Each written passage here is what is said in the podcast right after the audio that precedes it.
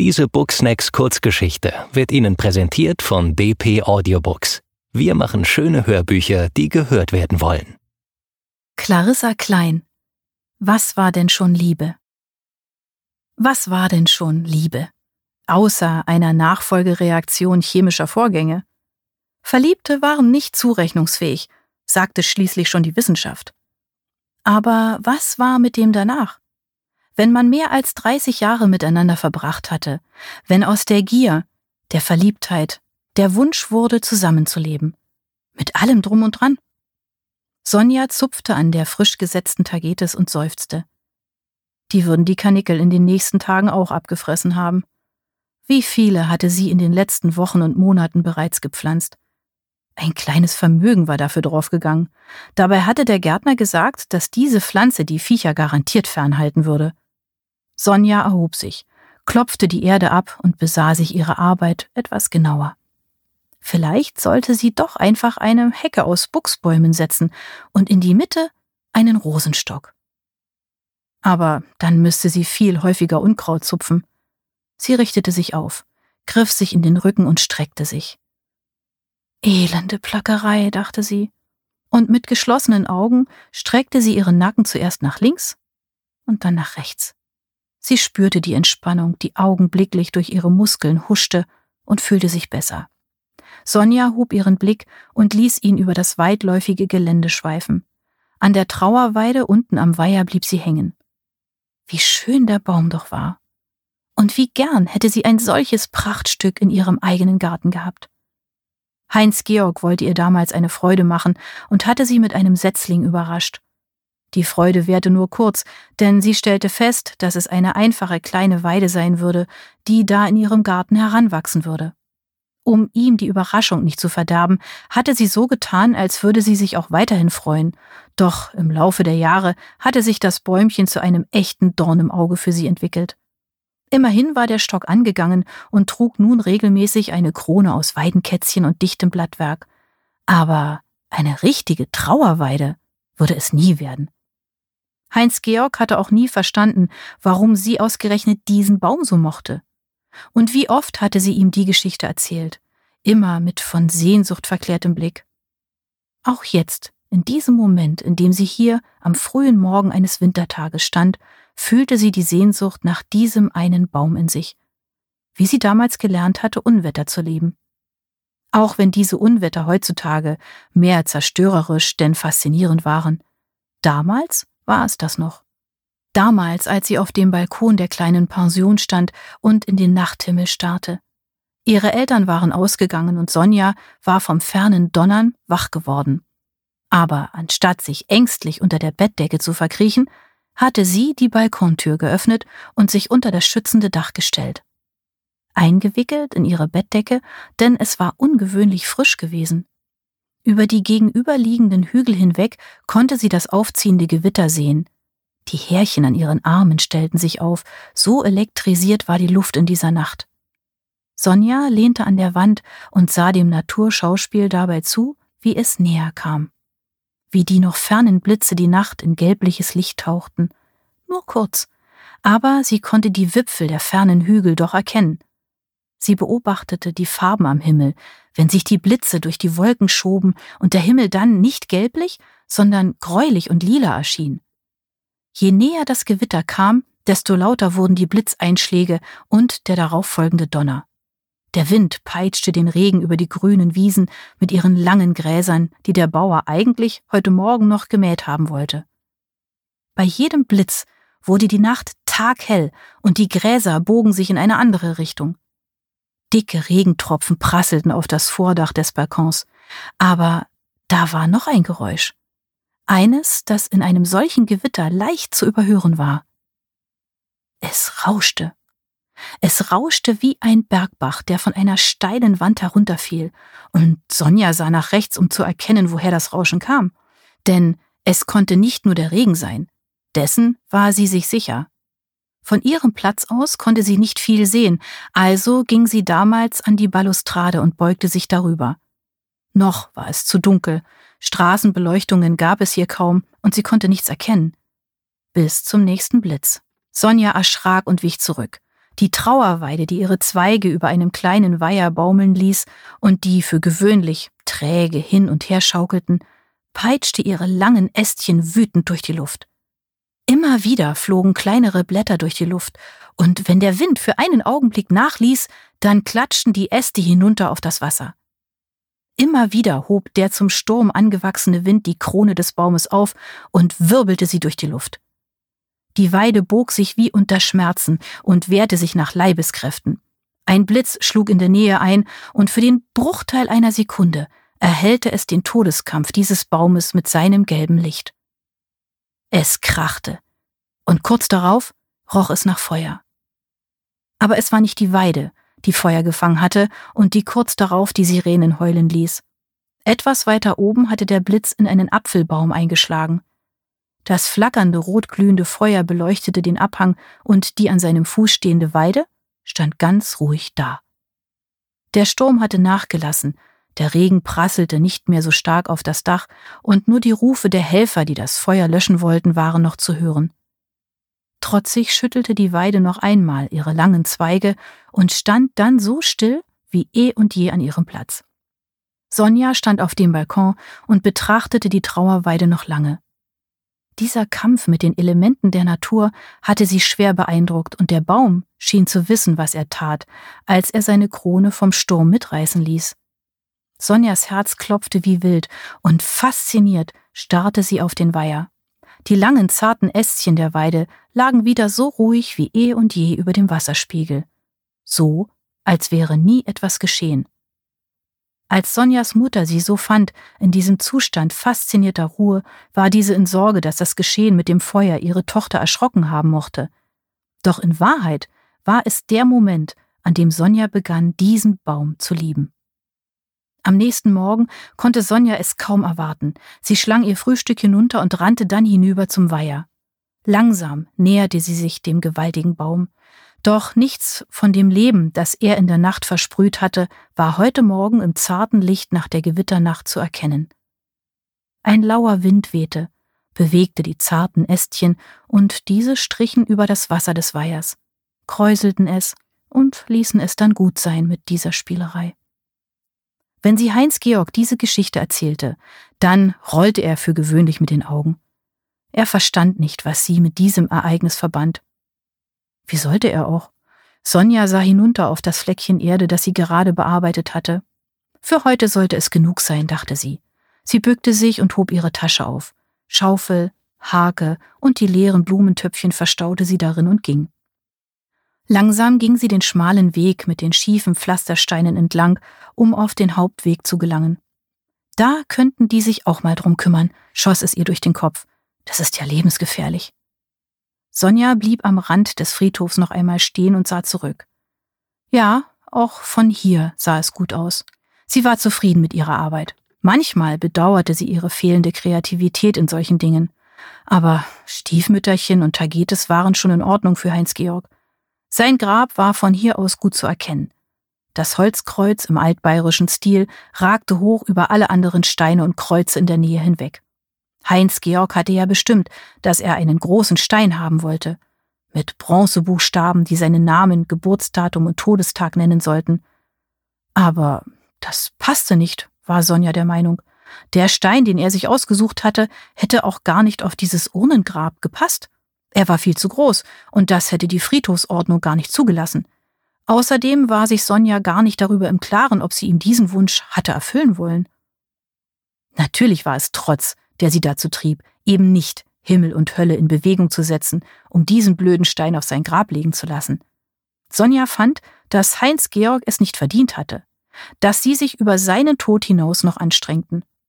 Beinahe 25 Jahre waren sie verheiratet gewesen. Mehr schlecht als recht, denn er hatte immer seine Affären gehabt. Er flirtete, wo er stand, und es war Heinz Georg immer egal gewesen, ob Sonja daneben stand. Ob Kegelclub oder Schützenverein, Hans Georg hatte überall seine Finger an den Frauen. Und irgendwann konnte Sonja die mitleidigen Blicke der anderen Frauen nicht mehr ertragen und hatte für sich sämtliche Mitgliedschaften gekündigt. Obwohl sie immer gern in Gesellschaft war. Heinz Georg hatte ihr das übel genommen, und dann kam diese Manuela. Sonja schüttelte sich vor Ekel, als sie an diesen Namen dachte. Manuela. Wenn sie wenigstens jünger gewesen wäre als Sonja selbst, dann hätte sie es noch verstehen können. Aber Manuela war älter als sie. Nicht hübscher, nicht besser gebaut, nur Manuela eben. Heinz Georg hatte seine sieben Sachen gepackt und war bei dieser anderen Frau eingezogen, hatte Sonja einfach zurückgelassen. Er hatte ihr ihr Leben geraubt, dann hatte er sie mit Füßen getreten und war gegangen. Dabei sah doch damals alles so hervorragend aus.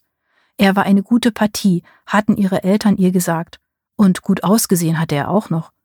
Einen sicheren Job bei der Stadtverwaltung hatte er auch aufweisen können. Also waren die Ehe, die Kinder und das Haus irgendwie logisch. Sonja selbst hatte anfangs noch gearbeitet und dann eben die Kinder. Wobei sie sich nie hatte gehen lassen und aussah wie eine Profimutter. Aber es hatte ihm nie gereicht. Sie hatte es geduldet, hatte im Stillen gelitten und ihn immer wieder zurückgenommen. Verziehen hatte sie ihm nie. Sonja hatte das als ihr ureigenes Recht betrachtet. Vor allem wollte sie ihm nicht verzeihen, weil sie wusste, sie würde sonst die Anzeichen des Fremdgehens beim nächsten Mal nicht rechtzeitig erkennen. Irgendwann hatte sie ihn gelassen. War es ihr egal geworden, was er tat? So wie es ihm egal war, was sie tat? Sie hatte die innigen Umarmungen bei seiner Rückkehr über sich ergehen lassen, denn das, was sie daran immer geliebt hatte, war längst nicht mehr da. Was war denn schon Liebe, dachte sie, wenn nicht einmal mehr die Berührung gut war. Am Anfang ihrer Beziehung, da war es noch da gewesen, dieser Fluss der Energien, wenn sie sich berührten, dieses Fallenlassen in seine Arme und das Wissen, dass alles gut werden würde. Es hatte sich tatsächlich für sie so angefühlt, als würde in diesen Momenten etwas fließen. Wie allein sie mit dieser Empfindung war, erzählte er ihr irgendwann einmal. Zwischen Frühstücksbrötchen und Morgenzeitung hatte er ihre Gefühle einfach vom Tisch gewischt. Aber so war Heinz-Georg. Zuneigung konnte er nur seinen Affären und Flirts entgegenbringen. Bei ihr brauchte er das ja nicht. Sonja war ja da, immer war sie da und öffnete die Tür, wenn er wieder von einer anderen zurückkam. Irgendwann ging auch ihr dieses Gefühl verloren. Irgendwann waren ihr die Umarmungen, die er ihr zur Entschuldigung anbot, nur noch lästig. Aber sie ließ sie über sich ergehen, sie waren zur Pflicht geworden, zu einem Ritual der Liebe. Sonja zog den Kragen ihres Mantels etwas enger um den Hals. Der Wind hier auf dem Friedhof war frischer als in der Stadt. Aber sie mochte den Friedhof. Er war eine Oase der Ruhe. Deshalb und nicht, weil die Karnickel die Tagetes abfraßen, war sie beinahe zweimal in der Woche hier. Sie mochte es einfach, auf diesem Fleck zu verweilen, dem Rauschen der Blätter der Trauerweide zuzuhören, dem leisen Plätschern des Baches, der den Zufluss zum Weiher bildete, zu lauschen. Sie mochte es, auf den schmalen Gehwegplatten zwischen den anderen Gräbern zu laufen und die Namen auf den Steinen oder Kreuzen zu lesen. Sie fand es beinahe herzzerreißend schön, die Sprüche der Hinterbliebenen zu lesen, die da von Trauer und ewigem Gedenken sprachen. Eines dieser Gräber hatte es ihr besonders angetan. Es lag in der Nähe von Heinz Georg. Dieses Grab war wundervoll schlicht gestaltet und doch mit viel Liebe gepflegt. Auf diesem Grab gab es einen dieser Steine, die Heinz Georg für sich haben wollte. Allerdings war dieses Grab eines für zwei Urnen und deshalb etwas größer. Da war auch der große dunkelrote Marmorstein mit den Bronzebuchstaben nicht zu groß. Es stand nur ein Frauenname und deren Todestag darauf. Renata stand dort, 22.02.1996. Renata, dachte Sonja. Klang spanisch, aber das war nicht wichtig. Wichtig war die Gestaltung dieses Grabes. Links und rechts hatte jemand eine Buchsbaumhecke gesetzt, der Stein stand in der rechten oberen Ecke und die Mitte des Grabes war nur mit dunkler, frischer Erde belegt. Ab und an jedoch stand dort eine Schale mit Vergissmeinnicht, egal in welcher Jahreszeit. Es waren immer frische Vergissmeinnicht. Neben Trauerweiden mit ihrer zur Schau getragenen Kraft mochte Sonja diese kleinen, zarten, himmelblauen Blümchen besonders gern. Und auch hier war es eine Erinnerung an ihre Kindheit. Wenn sie mit ihrer Großmutter in der nahegelegenen Kleingartenanlage spazieren gegangen war, dann war am Ende dieser Anlage ein Garten, der sicherlich nicht der deutschen Kleingartenverordnung entsprach. Sonja wusste, dass man einen solchen Garten dritteln musste. Ein Drittel Nutzpflanzen, ein weiteres Drittel Baumbestand und das letzte durfte dann Rasen sein. Wenn möglich, musste der Rasen mit der Fingernagelschere gestutzt werden. Aber dieser Garten am Ende der Anlage entsprach so gar nicht dieser Verordnung, und es hing regelmäßig ein Brief des Kleingartenvereins an der Gartentür, der diese Verordnung anmahnte. Doch der Pächter kümmerte sich nicht darum. Er hatte einen Weg mit hellgrauen Pflastersteinen gelegt, ein paar Obstbäume gepflanzt und eine kleine Hütte aufgestellt. Der Rest des Gartens war mit Vergissmein nicht übersät. Im Frühling sah der Garten aus, als hätte jemand einen himmelblauen Teppich über ihn gelegt einen himmelblauen Teppich mit kleinen gelben Punkten darin. Sonja und ihre Großmutter hatten viele Male lang an diesem Gartentor gestanden und in dieser Pracht geschwelgt. Nie hatten sie den Pächter gesehen, immer nur diesen blauen Teppich mit den kleinen gelben Tupfen. Als sie das erste Mal vor Renatas Grab stand, fühlte sie sich daran erinnert. Es war so hübsch, dachte sie, und blieb lange davor stehen. Wer wohl diese Renata gewesen sein mochte? Wer hatte diese Frau wohl so geliebt, dass er ihr eine so hübsche Erinnerung darbrachte? Ein paar Tage später sollte Sonja erfahren, wer da trauerte. Sie hatte sich gerade auf einer der nahegelegenen Bänke gesetzt, da sah sie, wie sich ein großgewachsener Herr vor Renatas Grab stellte. Er trug einen dunklen, wie Sonja fand, sehr eleganten Lodenmantel und einen Hut. In der einen Hand hielt er eine Schale mit Vergissmeinnicht. Er bückte sich, stellte die Schale vorsichtig ab, und während er sich erhob, zog er den Mantel aus, legte ihn zusammen und auf die Gehwegplatten. Den Hut ließ er auf, ging erneut in die Knie und begann das Grab zu säubern. Er zupfte und rupfte Unkraut heraus, nahm die alte Schale mit den verblühten Blümchen herunter und legte den Unrat hinein. Es schien ihm schwer zu fallen, lange in dieser Position zu verharren, denn mit einem Mal stützte er sich auf sein rechtes Knie, um dann so weiterzuarbeiten. Beinahe zehn Minuten kümmerte er sich um Renatas Grab, dann stand er auf, schob den Hut in den Nacken, und nun konnte Sonja auch etwas von seinem Profil sehen. Markant war das erste Wort, das ihr dazu einfiel. Unter dem Hut lugte eine graue Haarsträhne hervor, die dem Mann in die Stirn fiel. Er stemmte die Hände in die Hüften und Sonja lachte leise. So machte sie es auch immer, wenn sie ihr Werk betrachtete. Da fiel ihr auf, dass sie den Mann anstarrte. Oh, wie ungehörig von ihr. Schnell wandte sie den Blick ab, aber nicht so weit, dass sie ihn nicht mehr beobachten konnte. Aus den Augenwinkeln heraus sah sie, wie er sich an einem Papiertaschentuch die Hände abwischte, seinen Mantel wieder aufnahm und ihn anzog.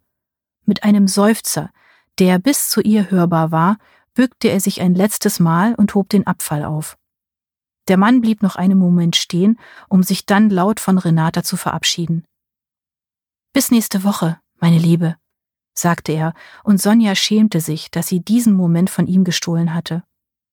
Von diesem Moment an sah sie ihn häufiger, und die Art, wie er sich bewegte, wie er seine Arbeit an ihrem Grab verrichtete, um sich dann von Renata zu verabschieden, gefiel ihr zunehmend. Sonja ging nun nicht mehr nur zweimal die Woche zum Grab ihres verstorbenen Mannes, ohne es laut zu sagen, hatte sie eine Verabredung mit dem Mann im Lodenmantel getroffen. Sie versuchte herauszufinden, an welchen Tagen er seine Renata besuchte. Sie versuchte zu erkunden, um welche Uhrzeit er vor dem Grab in die Knie ging, um das Unkraut herauszuziehen. Nach drei Wochen hatte sie seinen Besuchsrhythmus herausgefunden und war zufrieden. Sonja schlenderte nur noch kurz bei Hans-Georg vorbei, dessen Pflege sie einer Gärtnerei übergeben hatte, um zu kontrollieren, ob diese ihre Arbeit auch gut erledigten. Es war nun eines dieser Standardgräber, eines, bei dem man schon an der Bepflanzung sehen konnte, von welcher Firma es betreut wurde. In der Mitte des Grabes stand nun ein Lebensbäumchen, und die dunkle Erde war nun mit Bodendecker bepflanzt worden, der spätestens im Frühling seine langen Arme darüber ausbreiten würde. Nun hätten die Kaninchen kein Selbstbedienungsrestaurant mehr vor ihrer Haustür und mussten sich anderweitig umsehen. Wenigstens etwas, dachte Sonja und ging hinüber zu ihrer Bank unter der Trauerweide. In den letzten Wochen hatte sie oft hier gesessen und den Besuchern des Friedhofs bei ihren Grabpflegearbeiten zugesehen. Hatte sich die Gesichter der Witwen eingeprägt die trauernd vor dem Quadratmeter Erde standen und denen die Einsamkeit nach langen Ehejahren nun ins Gesicht geschrieben stand. Hatte die Paare beobachtet, die gemeinsam das Grab eines Angehörigen pflegten und dabei die gegenseitige Pflege nicht vergaßen. Heinz Georg hatte es so genannt. Gegenseitige Pflege. Und sie war ihm lästig. Es war ihm lästig, wenn Sonja ihm eine Fluse vom Mantel wischte. Es war ihm ein Graus, wenn sie ihm den Kragen des Mantels schützend aufstellte, damit er sich nicht erkältete. Er hasste es, wenn sie ihm vertrauensvoll die Hand an die Wange legte und ihn dabei zärtlich anlächelte. Diese gegenseitige Pflege war unnütz und taugte nichts. Dass er sie bei seinen Geliebten tat, wurde Sonja erst hinterher bewusst. Und damit auch, warum er es von ihr nicht wollte. Er war schließlich versorgt. Nur sie war es nicht. Wenn sie jetzt auf diese Paare sah, dann war sie etwas neidisch, weil ihr etwas nicht vergönnt gewesen war, weil sie um Gesten betrogen worden war. Es war so eine Sache mit der Liebe in der Ehe. Nach vielen Jahren sollte es nur noch diese Gesten geben, und die waren ihr verwehrt worden. Es war der 15. November, und der Himmel bildete an diesem Tag eine grau schimmernde, wabernde Masse. Es würde sicherlich noch regnen heute, dachte sie und zündete sich eine Zigarette an. Aber noch war es nur feuchtkalt. Sonja richtete den Kragen ihres Mantels, zog den Schal darum etwas fester und schloss für einen Moment die Augen. Darf ich? riss sie eine tiefe Stimme aus ihren Gedanken und sie schreckte auf. Vor ihr stand der Lodenmantelmann, sein Gesicht von der Hutkrempe verdeckt und zeigte auf den freien Platz neben ihr. Verschämt, ohne zu wissen warum, nickte sie sacht. Er dankte, indem er eine leichte Verbeugung andeutete und raffte den Mantel zusammen, um sich neben sie zu setzen. Verdammte Kälte, fluchte er leise und entlockte Sonja damit ein leises Lachen. Ja, elendig. Sie warf die Zigarette auf den Boden neben sich und trat sie aus. Ach, das müssen Sie nicht, sagte er, schob den Hut in den Nacken und lächelte sie an. Um genau zu sein, wollte ich Sie gerade um eine bitten. Sonja sah kurz auf, griff nach ihrer Handtasche, suchte nach den Zigaretten und mit leicht zittrigen Händen reichte sie ihm die Schachtel und ihr Feuerzeug. Vielen Dank, sagte er leise und griff danach. Ihre Hände berührten sich kurz, und Sonja war erstaunt, wie warm seine waren. Wo es doch so kalt war, dachte sie. Es war der 15. November, und in Sonjas Gedächtnis würde sich dieser Tag als die Antwort auf die Frage in ihr Gedächtnis brennen, was denn wohl Liebe war. In den nächsten Wochen war diese Antwort der Mann im Lodenmantel und dem Hut, der natürlich auch einen Namen trug. Bernd Kleinschmidt, Oberst AD. Ein guter Name, wie Sonja fand, und er passte zu dem Lodenmantel und dem Hut. Ihre Treffen waren zunächst eher zufällig, auch wenn sie von Sonja geplant waren. Sie wollte mehr von Renata hören, wollte wissen, wie es war, eine solche Liebe zu kennen. Aus den zufälligen Treffen an der Trauerweide wurden Verabredungen zu Kaffee- und Buttercremetorte beim nahen Konditor, der eine Institution in Sachen Streuselkuchenparty war. Dunkel, verlebt, und stickig war der Gastraum, in welchem man sich nach der Beerdigung traf, um sich bei Kuchen und belegten Brötchen zunächst todtraurig zu zeigen, um dann mit steigendem Alkoholpegel den Toten ordentlich zu zerlegen. In einer Nische saßen Sonja und Bernd, um diesem Treiben zuzuhören und die Buttercremetorte zu genießen, die gut war. Und das, obwohl man diesem Etablissement eine solche Güte gar nicht zutraute. Renata war nicht meine Frau, gestand Bernd. Sie war meine Schwester, fügte er leise hinzu, und als sie mich brauchte, war ich nicht da.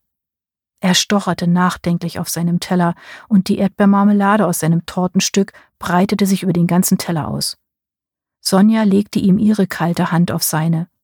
Bernd lächelte und ließ die Gabel fallen und bedeckte mit seiner warmen Hand ihre kalte. Ihre Ehe, begann er zu erzählen, war die Hölle, obwohl alles am Anfang so gut ausgesehen hatte. Irgendwann schlug er sie, aus anderen Gründen kam er ins Gefängnis, und als er wieder rauskam, brachte er sie um. Sonja stockte der Atem, und ihre Hand, die immer noch zwischen seinen lag, krampfte sich zusammen. Ich war nicht da, und nun versuche ich, es ein wenig gut zu machen. Sonja nickte. Renata, fuhr er fort, war etwas ganz Besonderes, viel zu zart und talentiert für diesen Mann. Nach einer Pause, in der sie seinen Schmerz förmlich mit Händen greifen konnte, fügte er hinzu, aber hinterher ist man immer schlauer. Aus den Verabredungen zum Kaffee wurden Theaterbesuche und Abendessen. Sonja genoss die Zeit mit Bernd, und als er ihr eines Abends eine Fluse vom Mantel wischte, ihr den Kragen ihres Mantels aufrichtete, damit sie sich nicht erkältete, war sie die glücklichste Frau der Welt. Die Jahre mit Heinz Georg und die Schmach, die sie ertragen hatte, waren vergessen. Sie überschrieb den Kindern kurzerhand das Haus, zog bei Bernd ein und erfuhr die Liebe, die sie in ihrer Ehe nicht bekommen hatte. Du hast mich einmal gefragt, sagte er unvermittelt bei einem gemeinsamen Abendessen, was denn schon die Liebe sei. Sonja nickte, nahm die Serviette, tupfte sich die Mundwinkel ab, trank einen Schluck Wein. Erwartungsvoll blickte sie ihn an. Du bist das. Diese Booksnacks Kurzgeschichte wurde Ihnen präsentiert von DP Audiobooks. Wir machen schöne Hörbücher, die gehört werden wollen.